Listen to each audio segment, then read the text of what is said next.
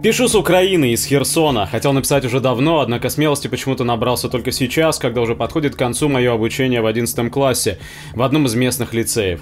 На истории обществознания, которая у нас называется «Человек и мир», нам рассказывают о пользе и справедливости капиталистической системы, о неадекватности социалистического строя и о том, как хорошо мы живем в наше время и как плохо и тягостно жилось во времена Советского Союза. А еще о том, что эти проклятые совки были чуть ли не мировым злом, наматывавшим на гусеницы людей в Праге, Венгрии, в Афганистане, не дававшим жить ни населению окружавших Советский Союз государств, ни своему собственному. Я родился в 2001 году и элементарно не могу знать всех особенностей жизни и быта того времени. Но как-то больно становится за ушедшую эпоху, когда смотришь по сторонам и видишь, что, например, от Херсонского хлопчатобумажного комбината, бывшего в советское время гигантом текстильной промышленности Украины, почти ничего не осталось. Точнее, остался лишь фасад, а за ним сплошные руины. Их хорошо видно с улицы через выбитые окна. Зато на месте одного из зданий комбината построили торговый центр со всякими Макдональдсами.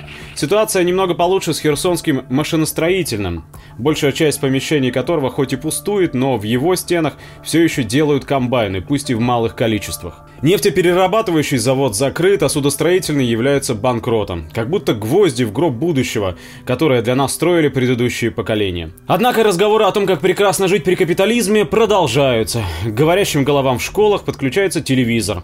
Раздаются возгласы о том, что Шухевич и Коновалец были героями, и на это многие ведутся. А между тем, мои родители, получившие учительское образование, по специальности не проработали ни единого дня и сейчас вынуждены батрачить на дядю на заводе в другой стране. Потому что нормально существовать на учительский оклад здесь сложно, внятной работы в городе нет, и хоть какая-то внятная пенсия им вряд ли светит.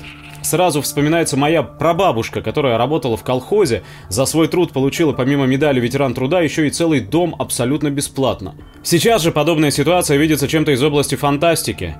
Максимум, что может позволить себе рабочий, это довольствоваться съемной квартирой однушкой или комнатой в общежитии. Вот и получается, что по окончании обучения в ВУЗе меня планируют забрать к себе за границу. Но я не хочу, хочется жить на родине, приносить пользу стране. Стране, а не эксплуататору на новеньком BMW и халуем олигархов в высоких кабинетах. Однако есть большие опасения, что при нынешнем старании вымороть из нашей истории целых 70 лет существования страны, породившей наш уже былой промышленный потенциал, не равен час и действительность наша начнет походить на картинку из известного фильма Михаила Рома. Тем более, что молодчики в камуфляже уже перестали быть редкостью на улицах.